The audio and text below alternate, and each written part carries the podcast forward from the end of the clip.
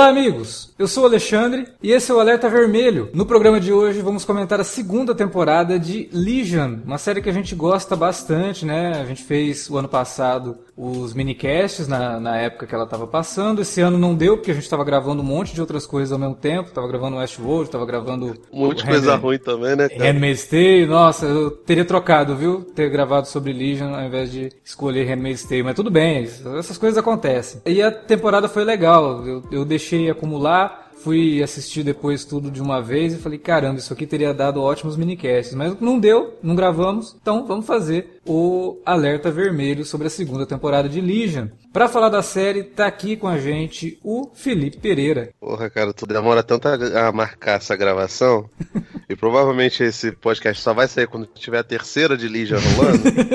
é, que é estilo no Roller, entendeu? A gente grava quando der. Caraca, cara, que eu, tipo, eu espero lembrar das coisas durante a gravação, cara, porque uma boa parte das coisas eu não quero nem dar mais notícias para você, não. Eu acho que eu não sou o único nessa situação, não.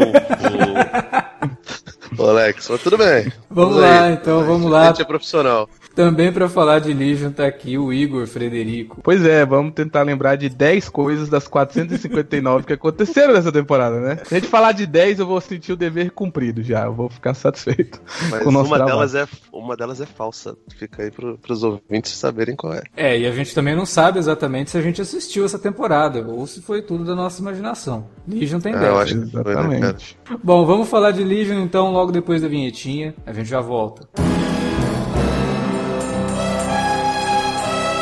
Você curte os podcasts do Cine Alerta e quer ajudar a gente a manter esse conteúdo no ar? É muito fácil. www.padrim.com.br barra Cinealerta. Entre lá, dê uma olhada nos planos que temos à disposição e nos ajude. Como um dos nossos colaboradores, você ainda pode participar de hangouts, de sorteios mensais e de um grupo secreto no Facebook, onde você pode dar críticas, sugestões de pauta e muito mais. www padrim.com.br barra cinealerta. Entra lá, é rapidinho e você pode ajudar a manter o Cine Alerta no ar com esse conteúdo que você gosta. Fique agora com o podcast.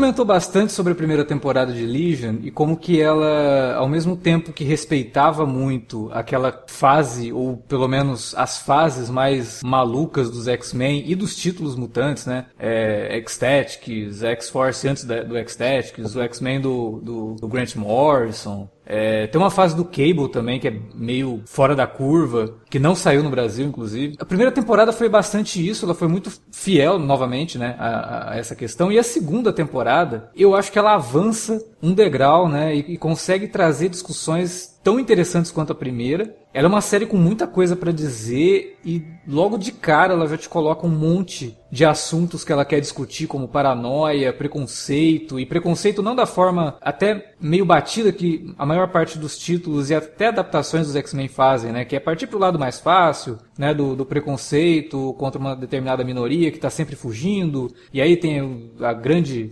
é, corporação por trás, ou o próprio governo que está perseguindo. Legion acaba lidando com coisas mais profundas e até mais próximas do que o mundo está passando hoje, com as perseguições que a gente vê por parte do governo norte-americano, mas também do outro lado, né, por parte do, da, da, do Estado Islâmico, aquela coisa toda. Ao mesmo tempo que ela até lida um pouco com a questão de você ter um vilão que é nitidamente do Oriente Médio e ele fica comentando sobre se ele é realmente o vilão, porque o homem branco que foi lá é, impedir ele a fazer o que ele estava fazendo, o povo dele estava vivendo muito bem, mas de repente ele era o ditador, né? E ele se viu obrigado a fazer tudo aquilo. Então a série vai colocando vários, vários assuntos em pauta, ao mesmo tempo que ela tem uma gama de personagens interessantíssimos que por si só moveriam a trama, né? Nem precisava de toda essa discussão, mas toda essa discussão ela acaba é, refletindo também no jeito que o Noah Hawley lida com aspirações visuais dele, né? Tudo ali tem alguma coisa diferente, a série está sempre tentando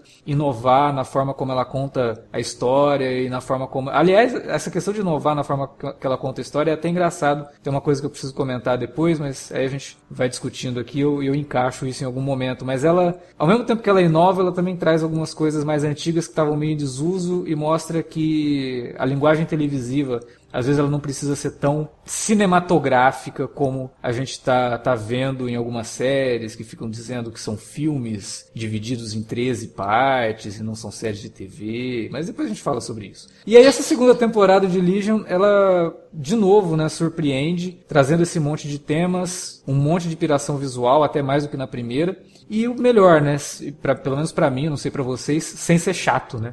Porque não é aquela coisa autoindulgente, aquela coisa que você fala, ah, nossa, agora ele quer mostrar que ele sabe fazer isso. Ah, nossa, agora ele quer se exibir. Não é, tudo tem um motivo ali dentro das discussões, até porque é uma série que fala sobre problemas psicológicos, então quando você vê uma piração, você fica se perguntando, será que isso está acontecendo? Será que isso é o poder de alguém se manifestando? Será que isso é só loucura na cabeça do David, né? É, eu queria saber de vocês, queria perguntar primeiro pro, pro Igor, que faz tempo que não participa aqui dos nossos podcasts, né? Igor, o que, que, você achou dessa segunda temporada de Legion? Eu achava que era unânime, mas acho que nem todo mundo amou como eu amei essa temporada, assim. Eu, porque eu comparei, muita gente também entende errado, mas eu falei que para mim era o mesmo que foi feito nessa temporada, para mim é o mesmo que estava sendo feito em Twin Peaks. E aí, calma, deixa eu explicar.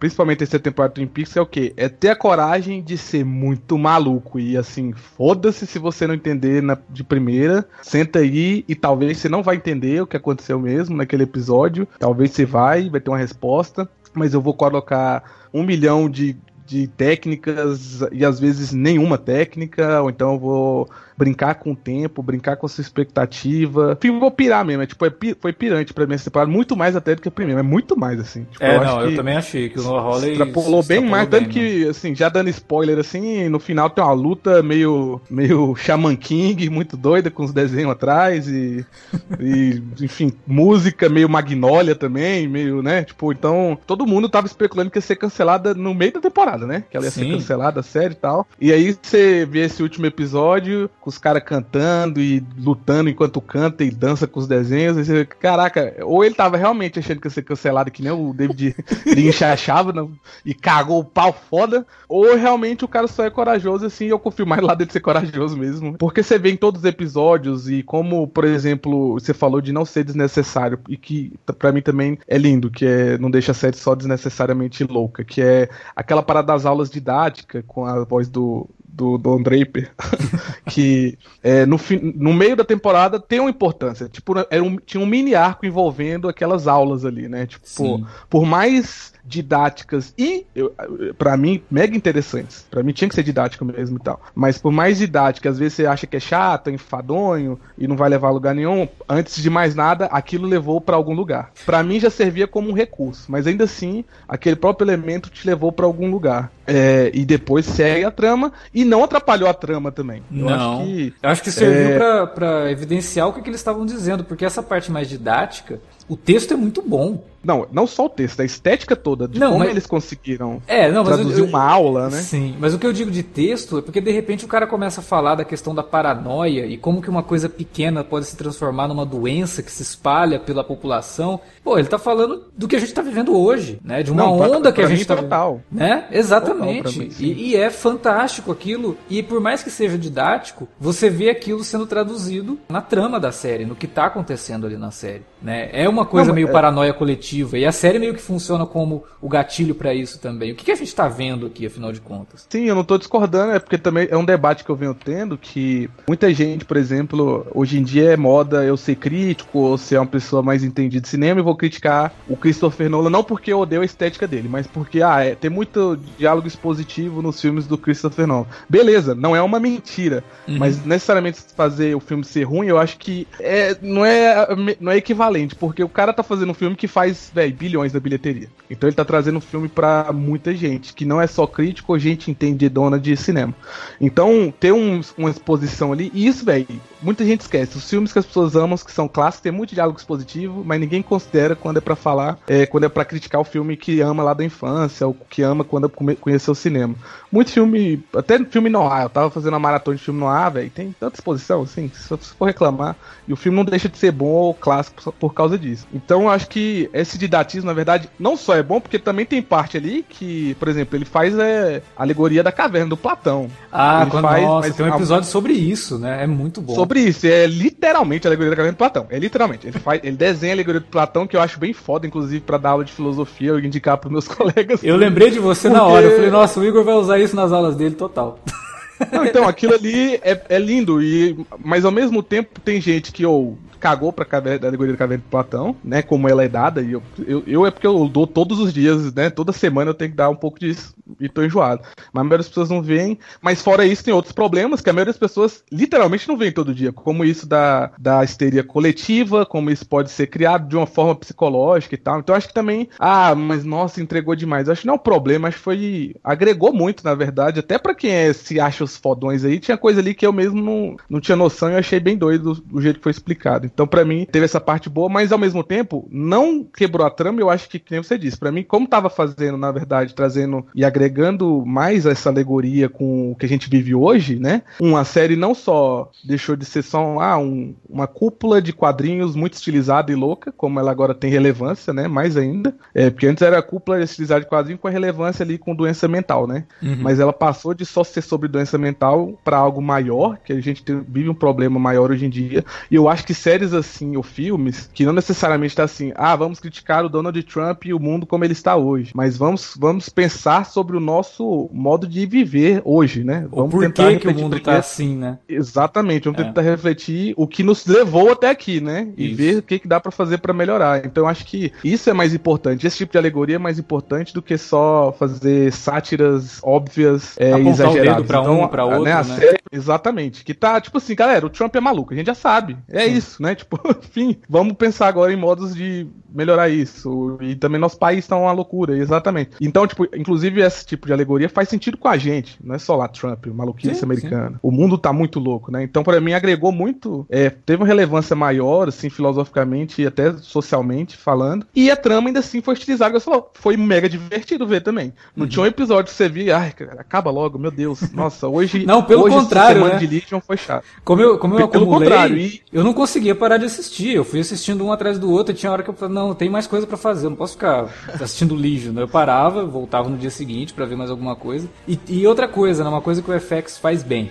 É essa liberdade que eles dão pra. Ó, você precisa de episódio de 50 minutos? Legal. Você precisa de um episódio mais curto? Legal também. É, então, teve episódio de 59 minutos, teve episódio de uma hora e tantos, mas teve episódio de 40. Teve um, teve um episódio que quase não bate por 40. Exato, acho que é, deu 39 é, e pouco. É, e que para mim, você falou um pouco no começo também queria destacar. É isso. para mim, apesar de você ter visto uma vez aí maratonou, para mim o foda da série é que ela foi uma série de TV semanal. Isso, Dava é, pra é. você ver semanalmente e que, sei lá, um feeling Star Trek, que você vê uma aventura ali na semana, que tem ligação com a trama maior, mas que ainda assim funcionava ali fechado. Por quê? Porque cada episódio é maluco. então, tipo, na, dentro de uma maluquice, dava para você ver e ficar empolgado pra próxima semana. O que, que vai vir na próxima semana? E muita gente esqueceu. Depois de True Detective mesmo, fudeu a TV. Tipo, agora tudo é filme de 6 horas, de 8 horas. Sim. E, cara, não, e, e assim, não, é Netflix, não, não, não, querendo só também falar mal. É, a gente falou isso de Twin Peaks. Twin Peaks a terceira temporada, a gente viu como se fosse um filme mesmo. O Lynch queria fazer um filme gigante, fez e dividiu em 15, 18 episódios. Não, é, sim, Alex, isso... mas eu discordo um pouco do Lynch, inclusive. O cara é o criador, eu sei. Mas, velho, o jeito que foi estruturada a temporada, disse não, a gente comentava como se fosse na época de Lost, todos os episódios de Twin Peaks a semana inteira, pirando do que tava acontecendo. Ou puto. O tanto de crítico que eu vi puto, por exemplo, aquele episódio da que a Audrey aparece pela primeira vez, que aí sentaram o pau na série, destruíram a série. Ah, por que, que não todos os episódios não são episódio 8, não sei o quê? Mas pra mim foi uma das melhores experiências semanais que eu tive vendo um, um, um programa de TV. Independente do Lynch falar que era um filme longo, mas pra mim ele. ele o, o Lynch é zoeiro. Então pra mim também, de uma certa forma, ele também falou isso aí que ele queria ganhar o Oscar com o filme, com um filme de 18 horas e tal. Eu não acho que agrega, por exemplo, no Westworld, que fala que é um filme de 13 horas, e dava para ter 3 horas a história da, dessa temporada de Westworld, apesar de eu empolgar bastante no fim da temporada, para mim dava pra ter umas 4, 5 horas aquilo ali, né? Engraçado então, que o episódio que eu mais né? gostei dessa temporada de Westworld, talvez seja o melhor episódio da série toda para mim, é justo o que quebra a narrativa. É, o que, do, do índio, né? Do Wheeler, né? O, é, do, do índio. Do, do... Filler. Que inclusive isso é de séries semanais que não se propõem a ser filmes longos. Sim. Que é o quê? Às vezes, por exemplo, Mad Men, velho. Mad Men tinha um episódio todo mundo usava LSD e mudava a ordem cronológica da parada. Tipo, então é um episódio, um bottle episódio, né? Uhum. Que é tipo clássico, que Star Trek fazia muito, enfim. Ah, o The Fly, série, né? Do Breaking Bad. O Fly do Breaking Exatamente, Bad. Fly do Breaking Bad. Lost teve um monte de episódios assim também. Que pra mim, é porque hoje em dia também, ah, a gente não tem tempo, não sei o quê, tem Netflix, é mais fácil, quero ver sempre tudo de uma vez. Eu conheço um monte de amigos meus que, ah, não tenho paciência para acompanhar semanalmente. Eu espero sair tudo, baixo ou vou ver na Netflix, vejo tudo uma vez e aí beleza. Isso também é meio ruim, porque é, nem toda série é feita para você binge watch aí, né? Fazer uhum. sua maratona. E nem toda maratona compensa. Por exemplo, eu, eu maratonei Justiceira e foi uma das piores experiências da minha vida. Você tá louco, não, não tem como. Meu Deus, não. então, então, aí, se fosse semanal, às vezes dava pra aguentar mais um Justiceiro da vida, por exemplo. Porque você fica é. pelo menos na esperança de que podia vir algo bom, né? E isso que tá se perdendo pra mim na TV e que Legion trouxe um pouco e que é paia porque quase ninguém assiste, né? Porque se fosse a série é. que começasse a ter uma mega audiência, as pessoas começassem a mudar o estilo de ver TV, ia me empolgar mais. Que Westworld quase faz, mas não faz porque já fala que é um filme longo e você. E só no final que vai tudo se resolver e tal. É, então eu acho que isso também de livro pra mim é um destaque. Que pra, porra, você falou que mais pra frente ia debater, então eu já vou debater na TV mesmo. Que, porra, pra mim a TV tá ficando sem graça também. Que aí você tem que ver o episódio de Westworld de quase duas horas do, no meio da temporada. No meio da temporada. Tipo, quase duas horas, como se fosse um especial, e não tem nada, não acontece porra nenhuma. Então, tipo, mas ah, agora é. E eu tenho um texto muito bom da Vulture, se der depois eu te passo o link pra postar, que é sobre as séries terem mais de uma hora agora, é tipo o main spread da televisão, né? Que é tipo abrir as pernas no metrô da televisão, que é você só tem uma hora a mais para porque você pode, não porque você necessita para contar aquela história.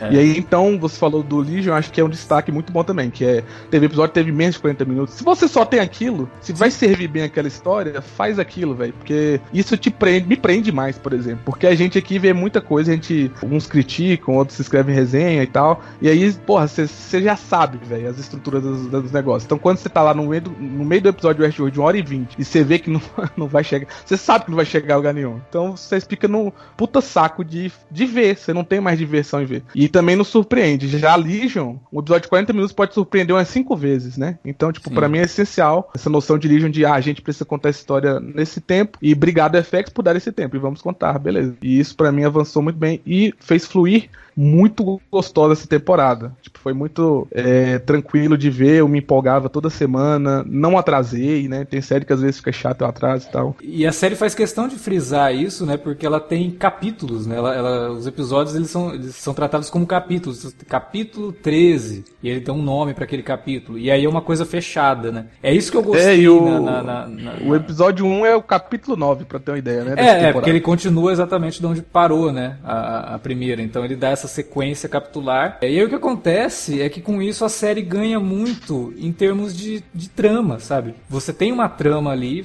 claro que ela, nesse sentido, ela utiliza o que hoje é o padrão para séries dramáticas, que é uma trama longa, né, sendo contada ali, só que ela não faz questão de contar o troço como se fosse um pedaços de um todo, né? Cada episódio é um todo. Né? Isso que eu achei muito bom nessa temporada e que rende momentos mais criativos de você ter um episódio para falar sobre linhas do tempo alternativas em que o, David vai examinar a, o relacionamento dele com a irmã depois de descobrir que a irmã dele morreu Sabe? Então o episódio sobre luto é na verdade um episódio sobre ele pensando na vida dele, como que a irmã, como o relacionamento dos dois um influenciou na vida do outro. Então isso poderia ter gerado várias é, versões dele, várias versões da irmã dele. Episódio lindíssimo aquele episódio que ele fica viajando, que ele poderia ser um cara rico, é, é o outro ele é só um cara trabalhando ali, a irmã tentando ajudar ele. Cara, é muito legal aquilo. Tem sentimento, sabe? Não é uma coisa fria, é, porque o cara às vezes quando ele quer buscar uma coisa muito viajandona, ele pega e faz um negócio que não tem sentimento nenhum, né? É só técnica pela técnica e não, não, não, traz nada realmente humano ali. E esse episódio não, esse episódio é muito bonito, assim como o que se passa antes da morte da irmã dele, que é um episódio sobre a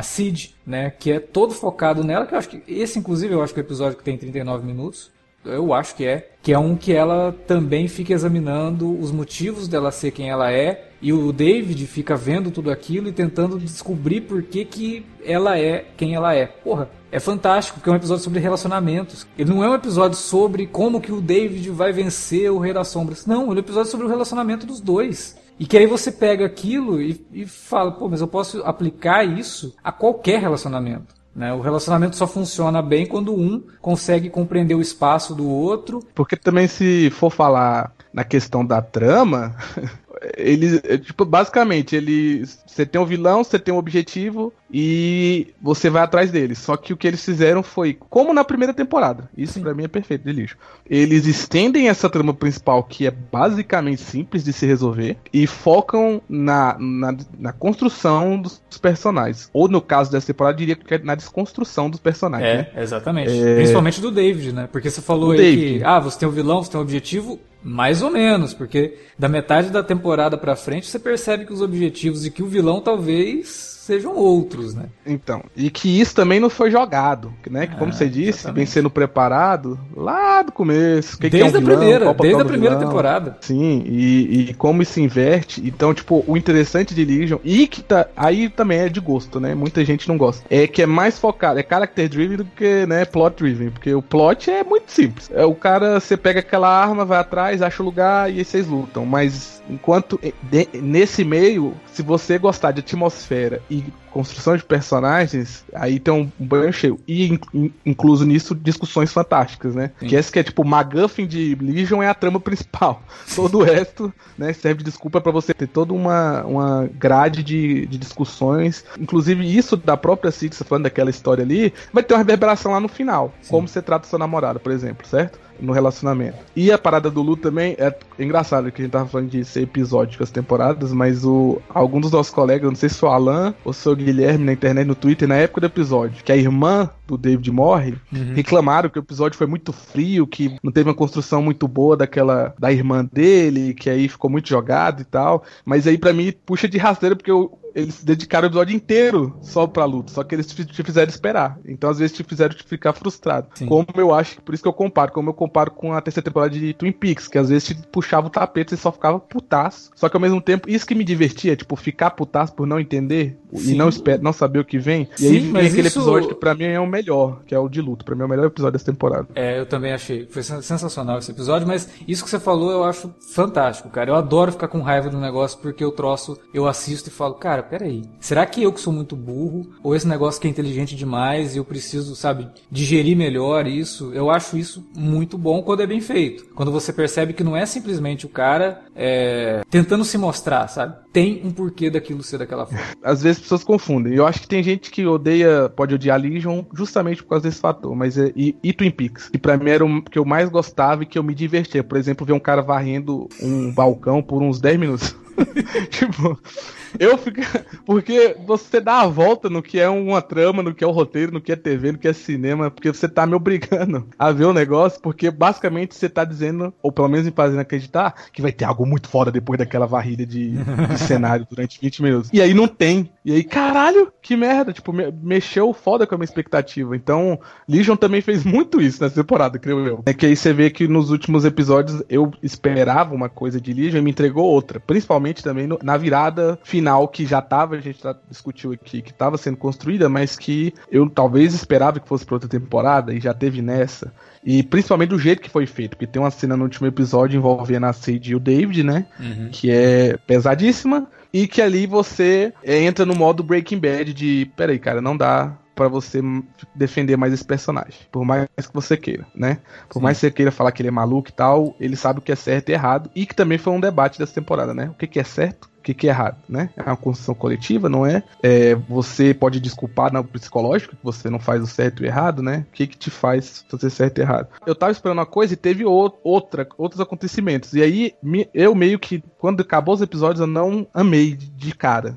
Mas pensando depois, eu gostei bem mais. Então, tipo, esse tipo de frustração que eu acho massa também. E também teve, sei lá, falando lá da TV, eles fizeram as coisas de bem de série de TV, que é o quê? No primeiro episódio, a gente tem uma cena de, de dança que remete à cena de dança no primeiro episódio da primeira temporada também. Sim. Então você pode fazer uns callback legal para quem assiste a série. E que muita gente, inclusive, acho que foi uma das coisas que eu mais vi sendo ovacionado foi essa luta de essa cena de dança barra luta do primeiro episódio, né? Que é fantástica mesmo, de fato.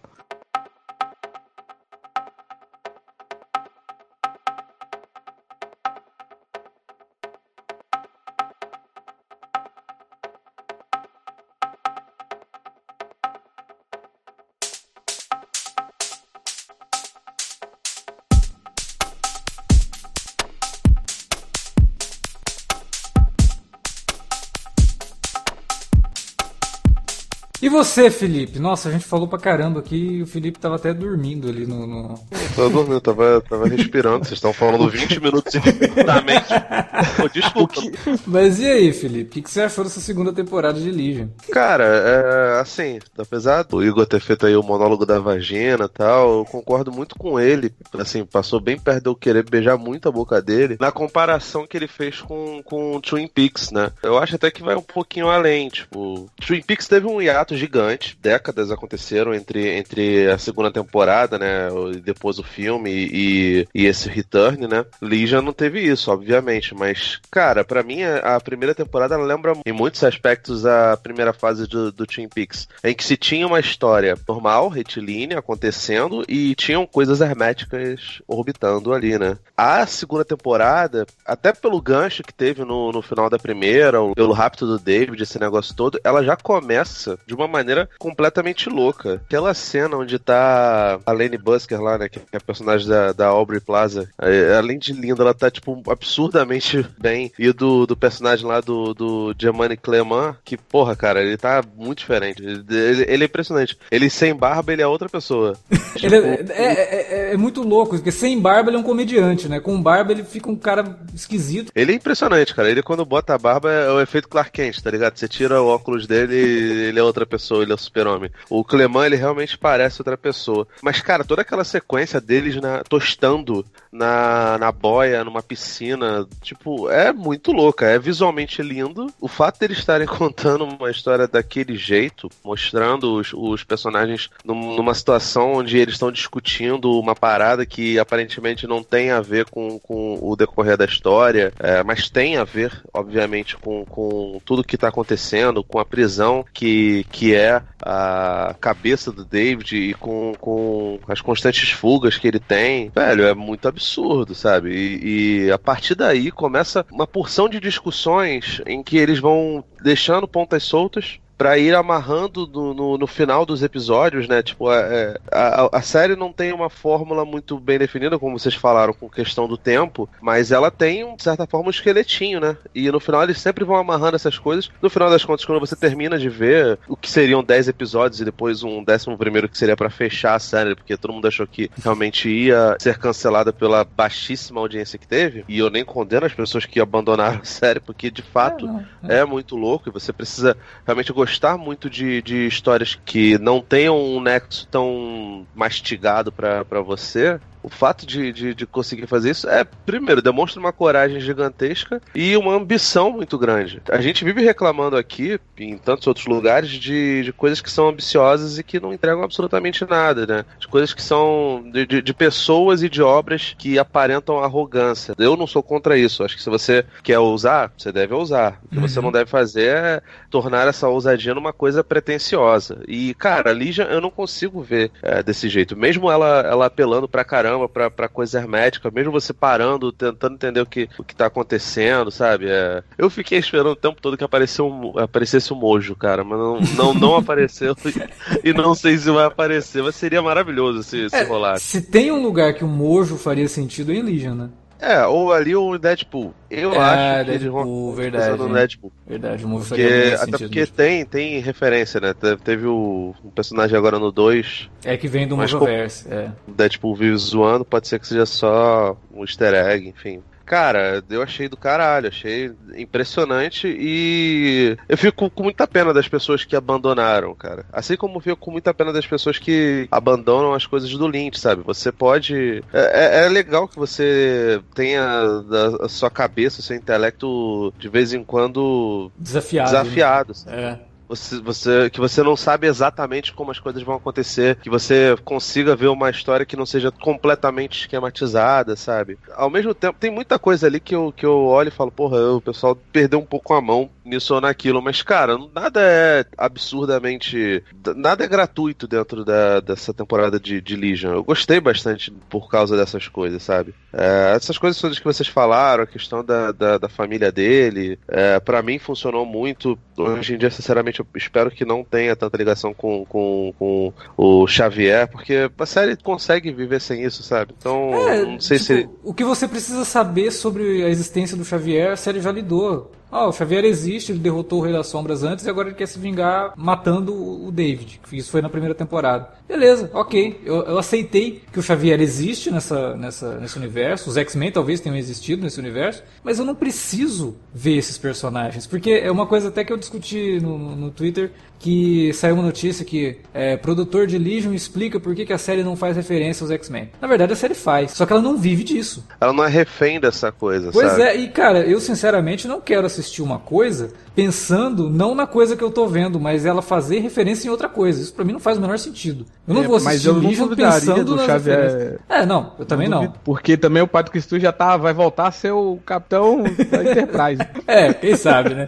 Quem sabe. O Stewart- homem tá voltando a fazer os trabalhos, o papel dele aqui e tudo. Não duvido que o Xavier apareça pelo menos em Legion, né? Porque do jeito que tá. É, mas a gente não, não, não assiste esperando por isso. A série fez referência, por exemplo, o pessoal fala que não faz referência a X-Men. Cara, a série fez referência ao Império Shi'ar, que é uma coisa que até agora nem os filmes fizeram. E a série cita os Shi'ar. É, sabe? e provavelmente não vão fazer, né? Pelo menos não até a, a a Marvel rebutar essa coisa toda. Sim. Mas, cara, eu, eu gostei pra caralho, tipo, as atuações estão muito bem. O Dan Stevens já tava mandando bem pra caramba. Nossa, a e- Aubrey Plaza, que eu acho que, que im- impressionantemente, né, cara? A gente ficava falando isso nos, nos, nos minicasts. Cara, a série é dela. A série Ela podia chamar Aubrey. Plaza Show, tá ligado? Ela tá maravilhosa. A Rachel Keller também, cara, manda muito bem. é, e toda a questão envolvendo a, a né? É, É, é pesado, do- né, cara? O lance do... Cara, é pesado e assim, ela me... essas coisas que ela fala agora de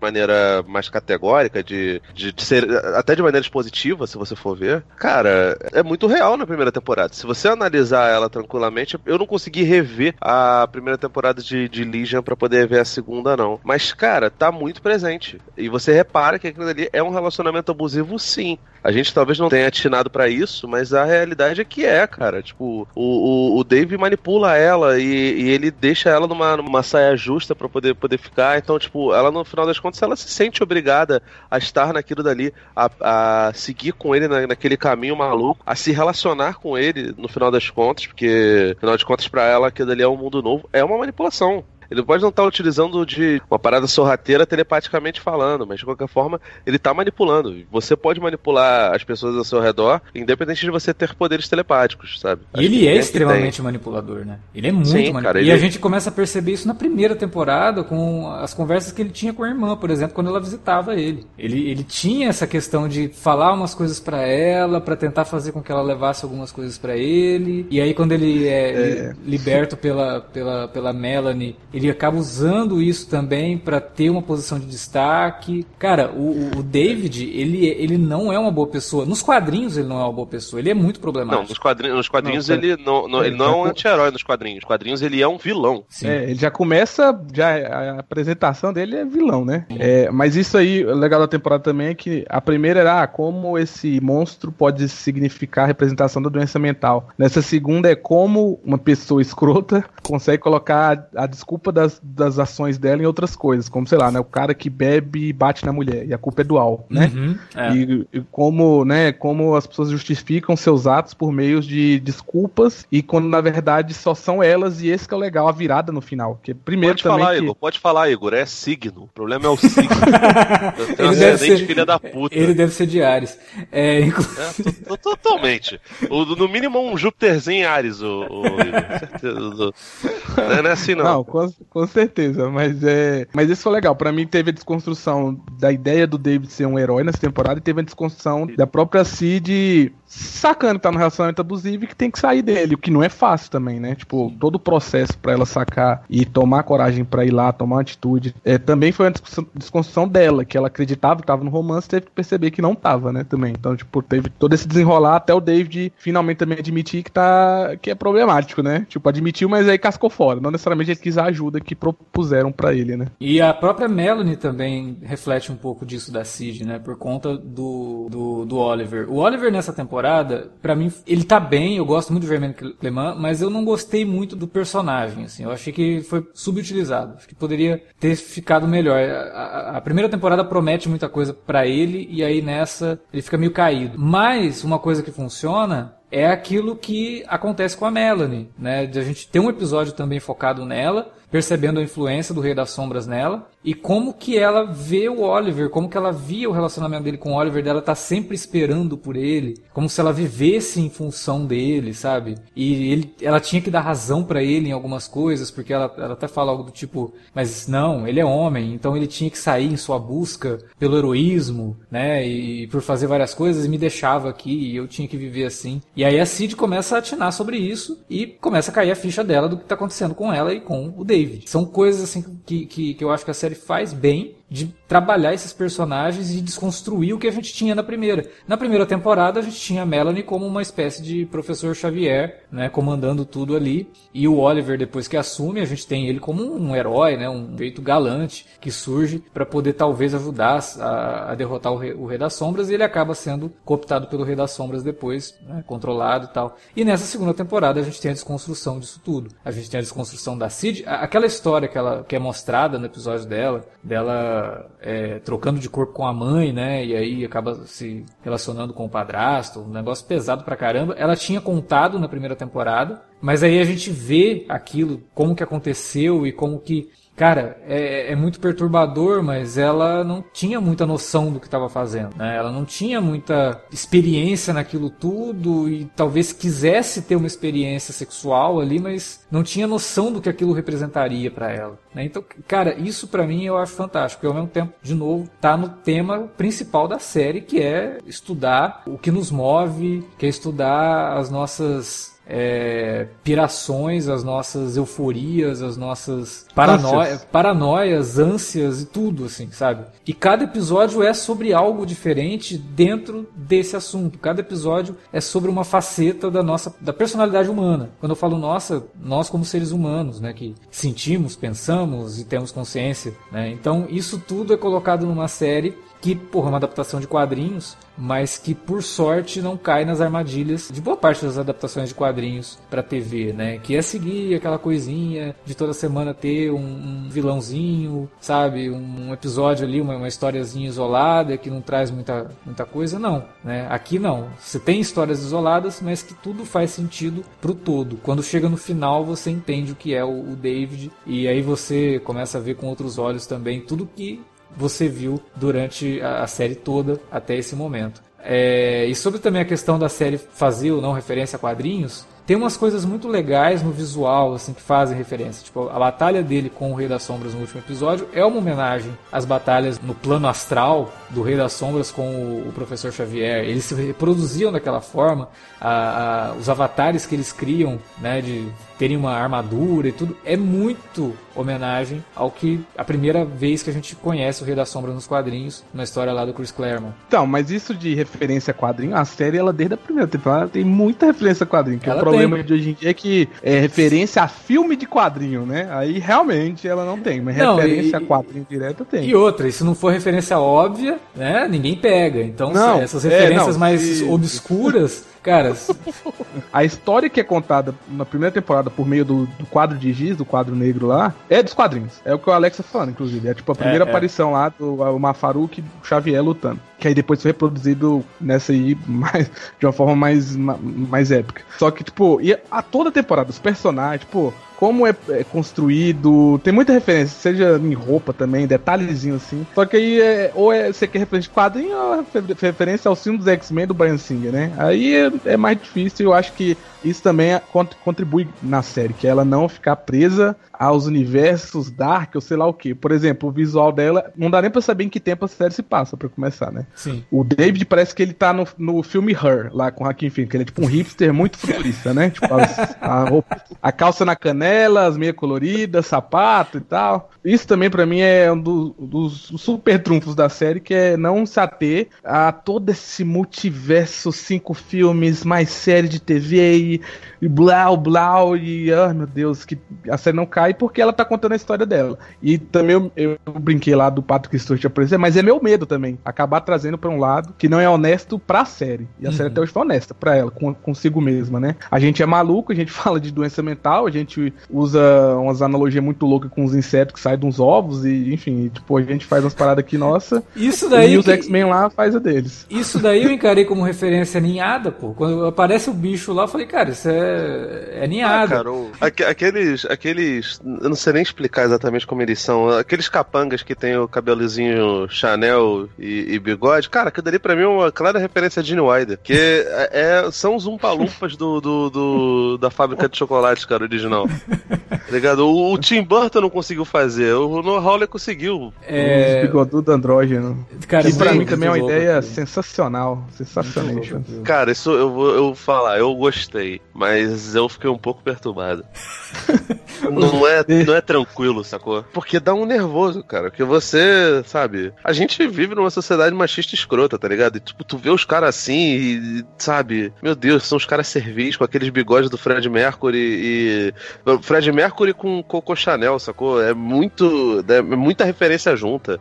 E nego reclamando, tá ligado? Porra, cara, você queria o quê? Que o cara, o cara chegasse lá, olha, meu, sou um X-Men, aí andasse com um cinto com um X no, no, no meio. Porra, cara. Mas isso que pra mim também lembra muito Twin Peaks, que é tipo, eu vou colocar umas mulheres de bigode e Chanel, elas vão falar com voz de robô reproduzindo a cabeça do cara, e eu não vou explicar o que aconteceu. Você lide com isso. Cara. É isso Essa aí... parte é completamente Black Lodge, cara. É, é, é tranquilo. Totalmente. Mas é uma coisa e até é... meio transcendental de gênero, né? Porque exatamente lide com isso, sabe? Então ele coloca algo ali que você para pra pensar e fala, pô, não faz diferença, né? Ser mulher, ser homem.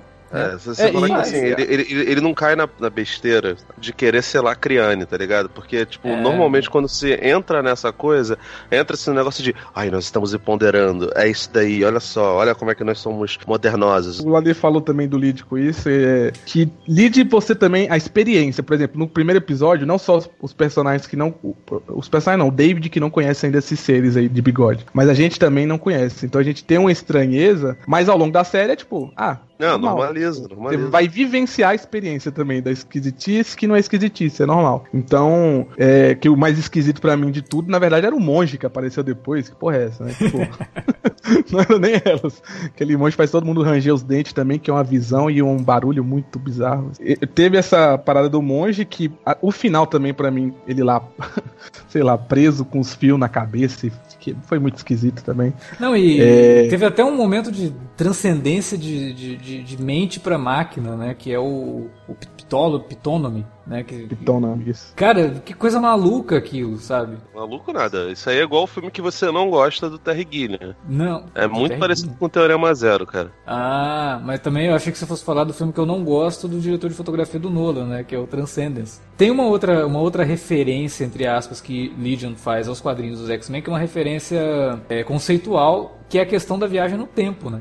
Que a gente descobre da onde veio aquela bolinha que sequestra o, o David no final da primeira temporada, que na verdade é um negócio que vem do futuro. A, a Cid vem do futuro para falar para ele que ele precisa encontrar o Rei das Sombras. Que é X-Men total, né? Depois que teve o Dias de Futuro Esquecido, a questão de viagem no tempo nos quadrinhos X-Men é uma constante, né? Ela acontece sempre e sempre tem essa coisa de que alguém vem do futuro para avisar, né? Que olha, algo ruim vai acontecer, vocês têm que fazer tal coisa e tal. Isso é muito X-Men. É, isso é um dos, uma das principais características dos quadrinhos dos X-Men depois dos anos 80, né? Você acha que vai aparecer o Selvagem do Bornel também no, no Legion? Pode ser, ó. Essa é uma referência que poucos vão pegar, hein? Você que tá ouvindo aí o podcast, fala pra gente depois nos comentários se você sabe quem é o Selvagem de Bornel. O Igor sabe? Não. e nem pensei, mano. Um velho sábio mundo... disse antes que você não pode começar nem discussão já com as armas na mão. Eu não sei, eu não sei, eu admito.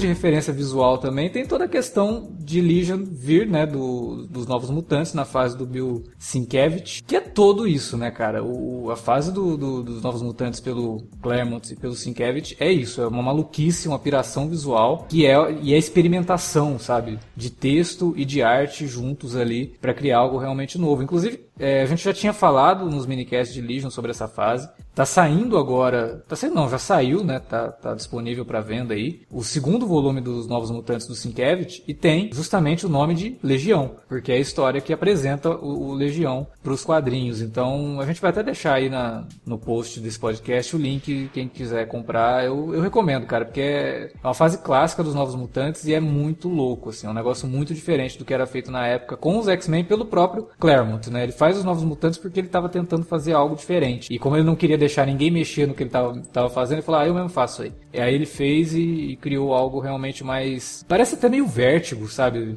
Os Novos Mutantes era, era, muito louco, tinha uma pegada muito, muito diferente mesmo do que era feito com quadrinhos de super-heróis. E isso tá aqui, né? Tá em Legion. É, não, não é à toa. É, a série é malucona desse jeito, não é à toa. Ela tem essa característica direta do, do, das próprias HQs, né? Se adapta à essência mesmo, né? Exato. Eu vou adaptar a empolgação que era fazer aquele, aquele quadrinho muito louco, com as capas mais malucas ainda, e às vezes não dá nem pra você entender o quadro direito. O que tá acontecendo? Hã? E, mas eu vou arriscar e vou fazer algo novo, e funcionou, né? Na época. Pena que hoje, Sim. parece que hoje na TV o povo, não na TV, mas no mundo o povo quer algo sempre mais conservador, né? Do que algo arriscado. Então, mas na época, tipo, os anos 80, nego tava louco por coisas bizarras diferentes, aí você vê que sai Sandman, você vê que vem Cavaleiro das Trevas, você vê que as narrativas começam a se mudar, porque a galera que é coisa nova, que era vanguarda, né? Pô, hoje Homem não, Animal hoje... do, do Morrison, né? Homem Animal, nossa senhora. Que então você vê que hoje aí a pessoa fica estagnada. Aí tem uma série como Legion, não, eu prefiro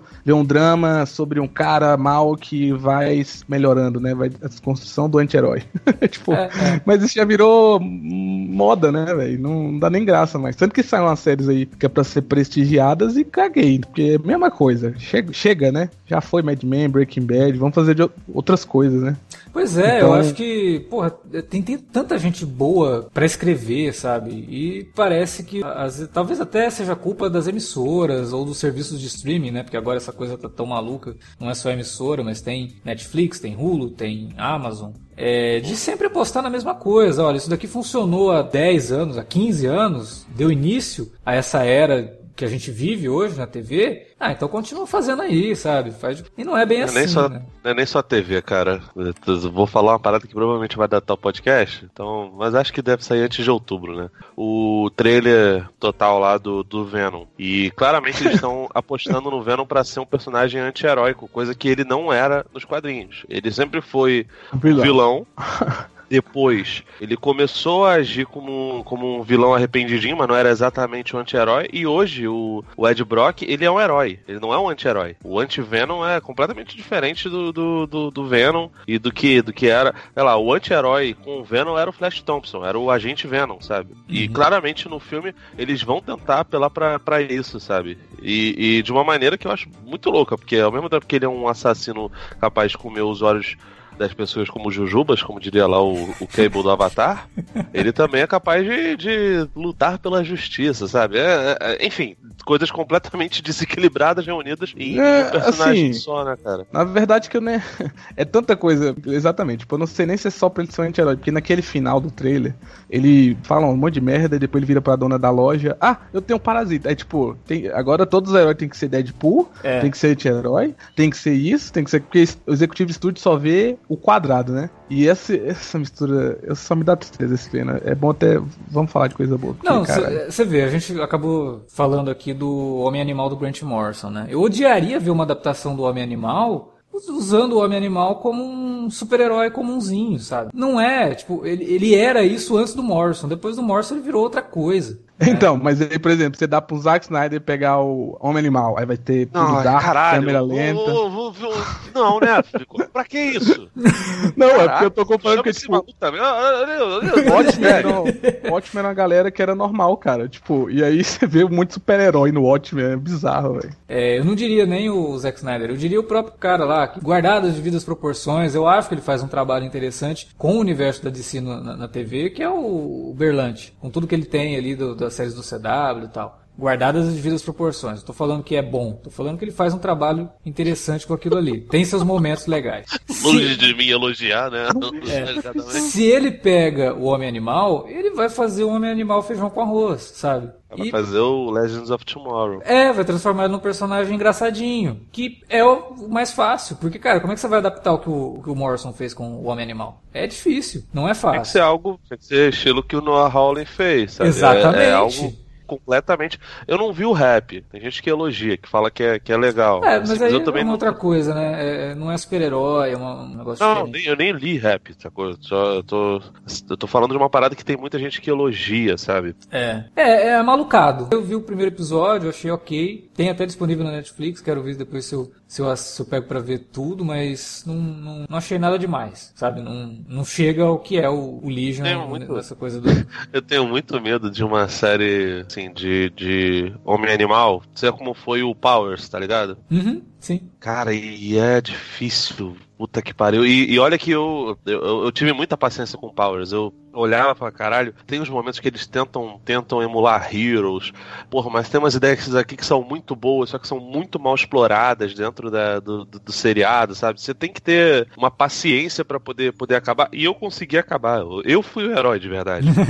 é, é, é, complicado, sabe? O que o Noah Hawley faz, que eu acho impressionante, é que ele pega um personagem que ele é importante dentro de um nicho, porque ele é super poderoso e tal, mas ele não é um personagem do primeiro escalão, nem dos X-Men, que dirá da Marvel. E os X-Men eles parecem viver num universo próprio deles, né? Tipo, o Legião, ele não é um personagem grande sequer dentro do, dos, do universo do, dos X-Men. É, tanto que eles têm é, que ficar ele... jogando ele em algumas coisas, assim, para dar uma importância. Tipo, do nada ele fica mal, mais maluco do que ele é, e aí ele representa uma ameaça que precisa ser impedida. Então tem toda aquela. Eu nem lembro, assim. cara, assim, fora dos anos recentes, assim, de 2000 pra cá, ele teve muitas participações. Não, ele teve até revista uma... mensal. Ele teve, ele teve uma, uma HQ mensal, que era Legion, né? Legião mesmo. Quando? É, no período de início da nova Marvel. Então deve ser 2013, 2014. É, mas aí foi resgate, né? Estavam renovando os títulos dos X-Men e quiseram fazer um título meio loucão, como eram aqueles que eu citei no começo ali, de X-Tactics, aquela coisa toda, então deram um título durou pro, pro, pro Legion. Cara, eu acho que durou uns 25, 25, 26 edições, se não me engano. Porque tem tudo. o que é uma vitória, né, cara? É, eu sei que tudo cabe num ônibus daqueles grandões que são lançados nos Estados Unidos, assim. Tem um, tem um volume só, o ônibus, do, da série do Legion. Tá saindo outro agora nos, nos Estados Unidos, né? Uma, uma outra série mensal dele. É, não sei exatamente qual é o direcionamento disso e tal. Mas ele, ele tem importância, mas eles têm que ficar enfiando ele nas histórias, assim, porque normalmente. É, é, pois é, tá saindo. fácil de lidar, né, cara? Não, não é. Tá saindo uma mensal agora. Legion, escrita pelo Peter Milligan. Olha aí. E desenhada pelo Wilfredo Torres, mas tipo agora, 2018. E é, não sei, eu não tava nem sabendo, porque eu pesquisei agora por causa da. Não, é engraçado que. é engraçado que é do Peter Milligan, né? Que é justo o cara do X-Tactics. Ah, é, não. É maravilhoso, né, cara? É, ele é bom para escrever, inclusive, o Legion, assim, em teoria, né? Agora, Sim. se tá bom ou não, não sei. o Milligan é da, da invasão britânica, né? É, é. É da segunda, é, né? escreveu o Homem-Animal também que é bem legal a fase dele no Nome Animal. É um arco só, assim, mas é muito louco. Ele, ele, ele escreve logo depois do, do Morrison, né? Então o cara, tipo, pega um abacaxi gigante na mão. O que, que eu faço depois que o Morrison passou por esse personagem? E ele faz um negócio cara... totalmente zoado, pirado, que termina de um jeito que nem poderia ter acontecido, mas como aconteceu, é muito louco. E o cara que vem depois, nossa, é. é nossa, é tão ruim depois que o, que o Peter Milligan entra, entra o. Eu não lembro o nome dele, é alguma coisa White. Até o mesmo sobrenome do cara que escreveu depois o, o, o Monstro do Pântano junto com o, o Moore e depois assumiu, né? É, mas é muito ruim, assim, o cara se perde totalmente no que ele estava criando e o Homem Animal quase acaba. Aí entra o Delano e o Delano dá uma, uma revigorada, assim, bem. bem Mas assim, o Homem Animal para mim funcionar, funcionar mesmo, é só com aquela história muito maluca do Grant Morrison, que é um herói muito merda, né? Na real, tipo, ninguém precisa do Homem Animal na sua vida, né? Tipo. Não. É porque aquela história toda tem muito, tem um peso. Porra, ele, tipo, tudo que ele faz ali é. Oh, eleva o cara que podia ser com qualquer um, né? Porque na verdade ali é o, a tese lá do Grant Morrison, já na, nos primeiros quadrinhos dele, a, a tese de que o quadrinho, que é o tempo, que é a vida, né? Blá, blá, blá, blá. E aquilo que para mim engrandece, assim. As outras espadas, igual você tá falando, são legais, né? Tipo, ah, o cara não estragou, né? mesma, o outro quase segue estragou, na mesma né? toada, né? É, então. Então, tipo, pra mim, o Homem Animal podia até acabar. Tinha até acabado ali, que é muito bom, mas, pô, tem um monte de outras coisas que a gente pode ler com mais diversão, né, também. Porque tem personagens que realmente são muito reclusos a. O, o Legião é uma merda, cara. É. Porque, porra, a nossa nova Marvel resgatou, teve 20 e poucos. Se, se, teve, né? A gente tá chutando aqui. Teve 20 e poucos números.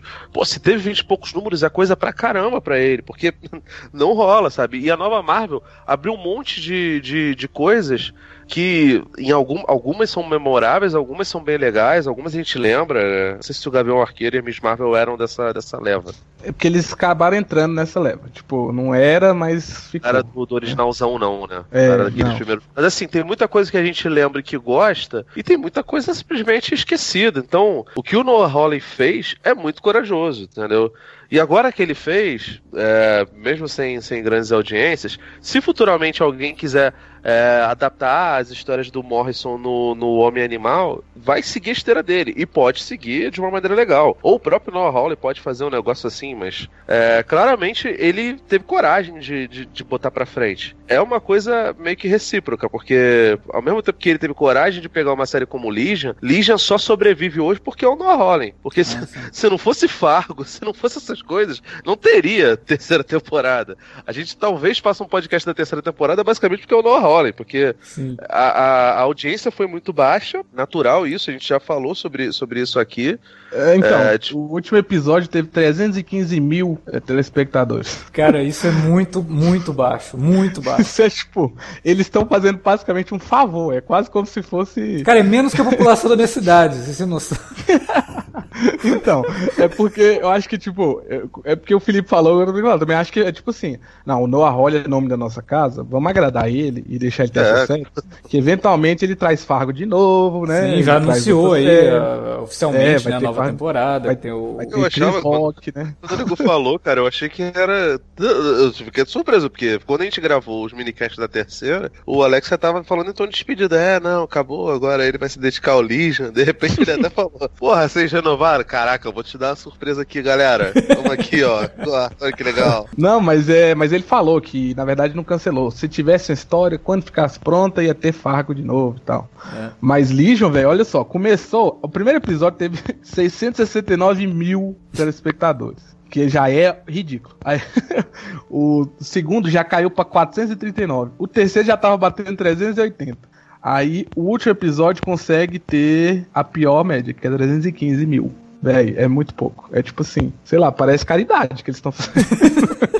Eles o Noah dinheiro. O Noah Hawley deve, deve saber os podres de muita gente, no, muito executivo do FX ali. Ó, só, só, pra, só pra não deixar a informação errada, o nome da HQ do Legion que eu citei, que é da Nova Marvel, é X-Men Legacy. Né? Ela é centrada no Legion, mas o nome dela nem é Legion. É X-Men é. Legacy. Ela durou. A que eu te falei, pelo menos é Legion o nome. É, a né? nova é Legion. Ela tem coragem de ter um nome Legion na capa por causa do, do seriado. Né? Se não fosse o seriado, é, normalmente teria colocado, sei lá, X-Men Legion né? No mínimo. Mas é, é. isso também, brincadeiras à parte, hoje em dia a TV não é mais o que era antigamente, né? Tipo, vive de nicho mesmo, né? Tanto que tem as séries estratosféricas, mas tem série do canal ABCXZ que ninguém ouviu e tá lá na terceira temporada. Tipo, sei lá, tem Sneak Peek da Amazon tá na segunda temporada. Tipo, quem viu? Parabéns, assim, pra vocês. é, então vive num mundo diferente. Eu acho que não necessariamente é caridade do FX, porque tem um público, pelo menos 300 mil aí é fixo. Disso não abaixou. São 300 então, mil hoje, tá... assinantes do FX que estão ali fiéis a uma série, é, né? E... Fiéis. Como o FX sempre foi, por exemplo, lá no Sons of Anarchy, né? Que Sim. tinha lá o público fiel e manteve, né? Sim. Inclusive vai ser outra, vai ser spin-off de Sons of Anarchy. Tão fiel que é o, a, a, o viewership lá do Sons of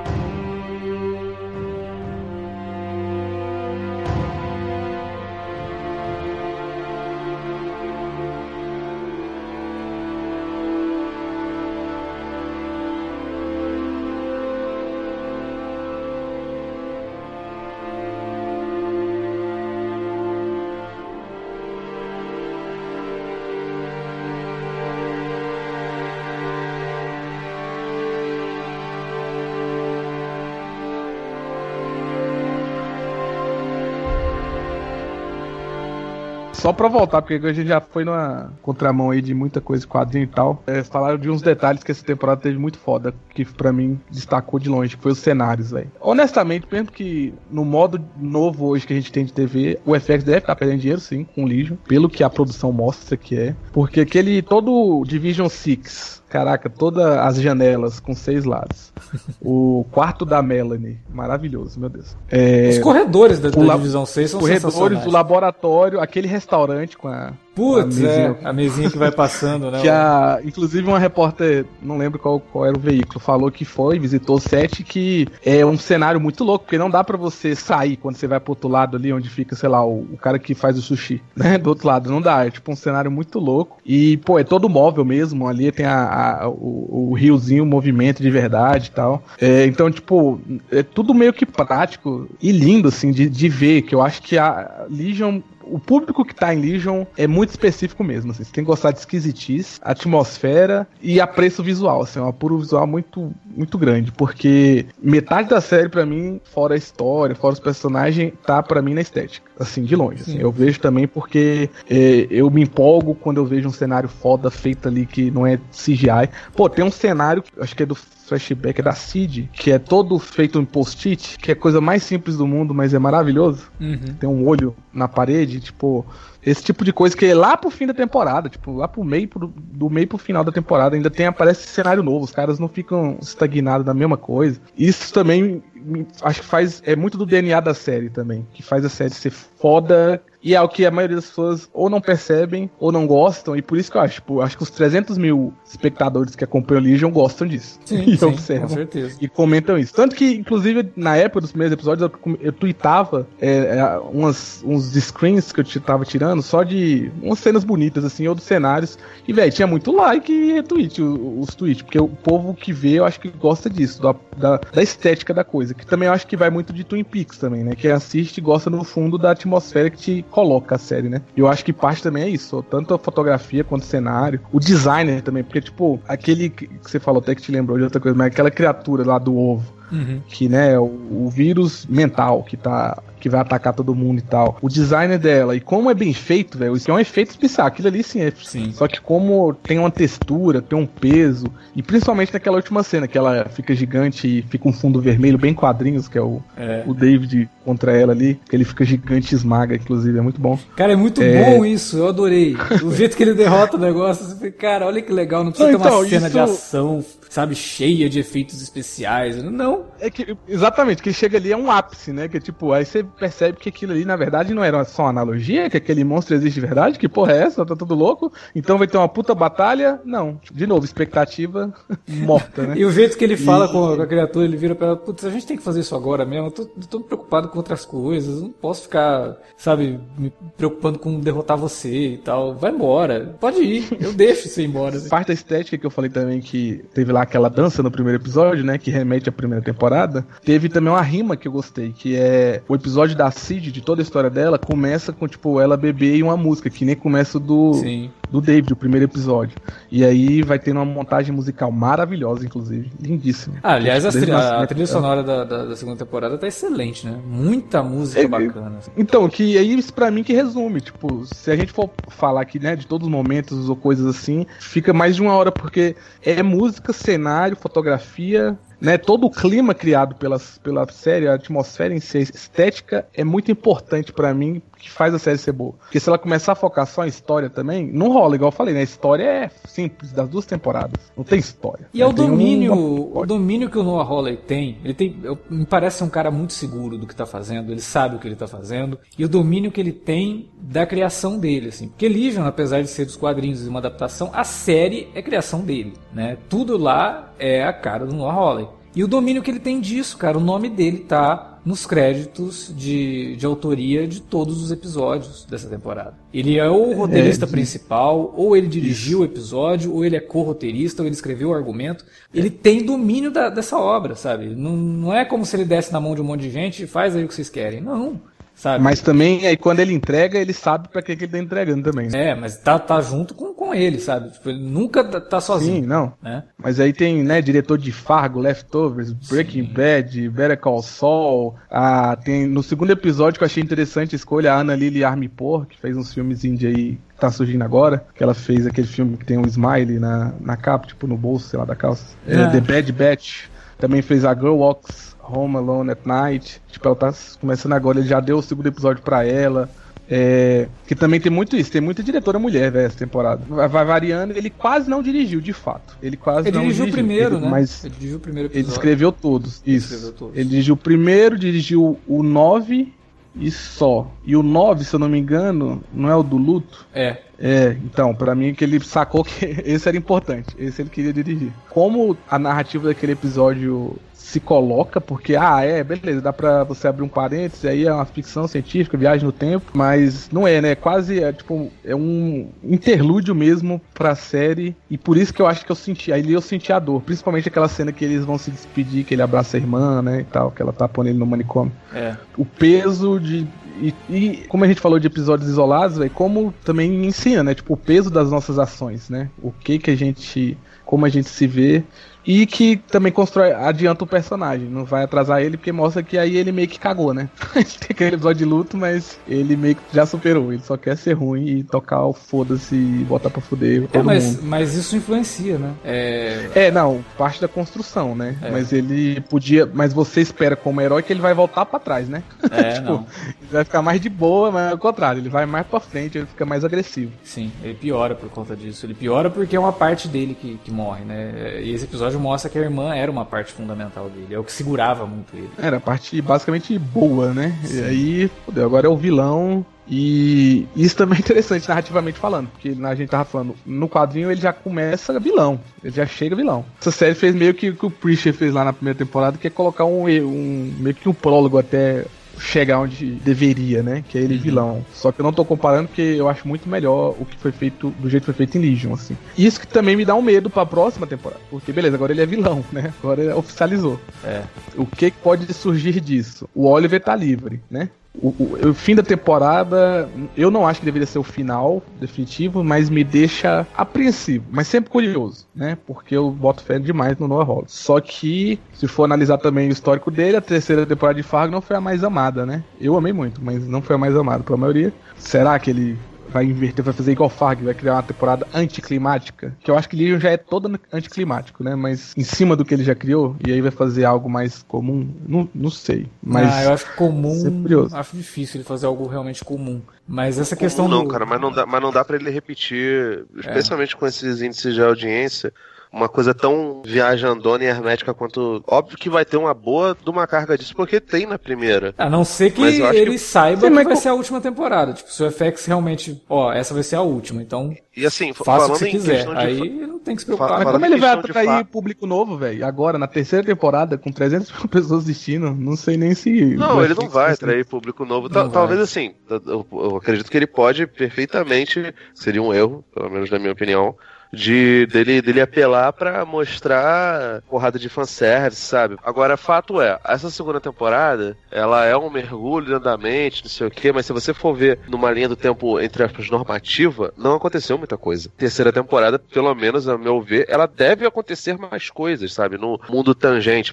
Não é possível que ele vai, vai continuar é, mostrando o, os personagens vivendo suas vidas totalmente loucos, sabe? Não que isso seja um problema, para mim, pelo menos não é. Eu gosto bastante. É, a gente não pode duvido... esquecer de uma coisa: é a compra da Fox pela Disney. Né? É, quanto que isso vai influenciar a continuidade dessas séries, tanto de Legion quanto de, de Eles vão, vão, colocar Legion na Netflix com 13 episódios e barriga, né? Porque é isso. Então, eu acho mais fácil eles simplesmente acabarem mesmo, sabe? Tipo, olha. Ah, a terceira vai ser a última, cara. Não é, tem não, muito pra onde não correr. Não, então, correr. se tiver, porque a, a, Disney não tava cancelando, era até os filmes.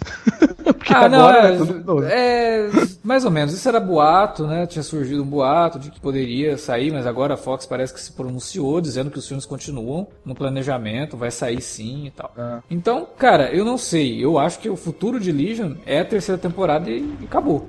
Se for realmente tá. isso, e o Noah Hawley fizer isso com isso na cabeça, Tipo, aí fazer... eu me empolgo. Aí, cara, ele vai fazer o que ele quiser, porque ele não tem que chamar ninguém aí, novo. Então, aí vai ser a terceira temporada do Twin Peaks. Aí, meu Exatamente. amigo. Aí, dedo no cu e. e gritaria. gritaria, porque aí, velho, vai ser uns episódios que não vão ter obrigação de ter final. Vai ser uma loucura, meu amigo. Vai ter nego varrendo o cenário por 10 minutos e vai ser doido. E aí, se o último episódio da segunda teve 319 mil, o último episódio da terceira vai ter sei lá, umas três pessoas, que é tipo eu, você e o Felipe assistindo. Não, vai ter os críticos que são obrigados, né? A ter que escrever depois. Não, né? eu, eu, eu só vi a segunda depois que acabou. Então provavelmente você só vocês dois e depois eu vou ver. Aí quando a gente estiver gravando o podcast, a gente vai ficar lamentando, falando, nossa, caramba. Não, que nem Pô, rola, né? Viu. A gente não conta, porque nem sai na FX daqui. Exato, cara. É o Alex aí que é. Que é... Viajo toda semana é. pra Nova York pra poder assistir todos os episódios que estão passando ali. É, pois dia. é. Então...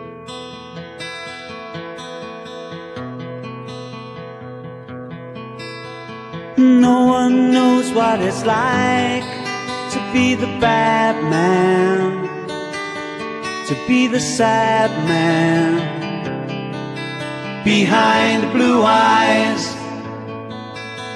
No one knows what it's like to be hated, to be faded, to telling only lies. Bom, era isso que a gente tinha para falar sobre a segunda temporada de Legion. E agora a gente quer saber de você que nos ouviu, você que assistiu a segunda temporada da série. Fala pra gente aí o que você achou do podcast, o que você achou dessa nova investida de Legion na TV. Comenta aí na área de comentários ou manda um e-mail pra gente para alertavermelho@cinealerta.com.br. Não se esqueça, estamos nas redes sociais, facebook.com/cinealerta ou arroba cinealerta no Twitter. Utilize as redes para falar com a gente e para divulgar o nosso conteúdo. Pô, Legion não é uma coisa que todo mundo comenta, né? Então aproveite aí e espalhe que a gente falou sobre Legion nesse alerta vermelho. Queria agradecer a presença do Igor aqui, porque o Igor faz muito tempo que não participa e eu gosto muito quando ele participa, porque ele agrega muito ao programa. E valeu, Igor, volte mais vezes, por favor. Que isso, mais monólogos, precisa de mais monólogos, estamos aí. É, o Igor é bom porque se não tiver muita coisa para falar, ele já mata o podcast no peito e sai carregando ele por uma hora e beleza, fico só aqui ouvindo. ah, é, mas tem que voltar e sempre pedir. Minicast de Preach, ainda mais nessa temporada, tá, tá em falta. A gente, a gente vai gravar o alerta vermelho da, da terceira de Preacher também, que eu também não comecei a ver ainda, meu Deus. Eu preciso... Deus é a melhor temporada. É, tá Nossa, todo mundo falando. Tem, os, Nossa, tem, as é reviews, mais... tem as reviews do Eric saindo toda semana aqui e a gente depois. É a, melhor, véio, a mais Preacher é, acho que você ia pirar muito, velho. Então é isso, aguardem aí podcast de, de, de Preacher. Preacher. Terceira temporada de Preacher também será comentada aqui. Igor, fala pra gente aí onde é que o pessoal te encontra ou encontra o teu trabalho. O pessoal precisa conhecer mais o teu trabalho. Então, tem o meu portfólio, igorfredericoarte.wix cinealerta.com, mas aí você põe na descrição, Alex. Tem também um Tumblr, é thedeadringers.tumblr.com. Tem muito desenho meu lá, principalmente de filmes e séries, tá tudo lá. Para quem curte, a galera do Cine Alerta, inclusive a vitrine, eu fiz a vitrine especial pro Cine Alerta, mas demorou tanto sair que até eu já publiquei o desenho. É... então, é, tem lá essa vitrine vários desenhos de Legion, inclusive. Eu fiz essa temporada até a metade, depois da outra metade eu tive que voltar a trabalhar e não, não deu, né? Mas você tá fazendo Mas, de Preacher, né? Tô fazendo de Preacher firme e forte, mas comecei também do terceiro episódio. Não garanto que é de todos os episódios. Mas Atlanta eu fiz de todos os episódios. Quem curte Atlanta aí, ó, tem lá todos os episódios. Fiz também de Sharp Object, se você quiser conferir, tem esses sites e também meu Instagram, que eu posto às vezes até antes lá. Barra Igor Underline Boca também, que é ridículo. Mas segue lá, que é, é massa. A gente conversa por lá também. Todos os links estarão aí no post. Se você estiver ouvindo esse podcast no agregador, entra lá no cinealerta.com.br e dá uma olhada no post desse podcast e confere os links dos sites e redes sociais aí que o Igor está presente. É isso, a gente volta daqui 15 dias com mais alerta vermelho. E eu não sei se tem alerta de spoiler, que eu tô meio por fora da programação do cinema. Deve estrear alguma coisa legal pra gente comentar. Se estrear, a gente comenta aqui. Beleza? Valeu pela audiência, galera. Até a próxima. behind blue eyes.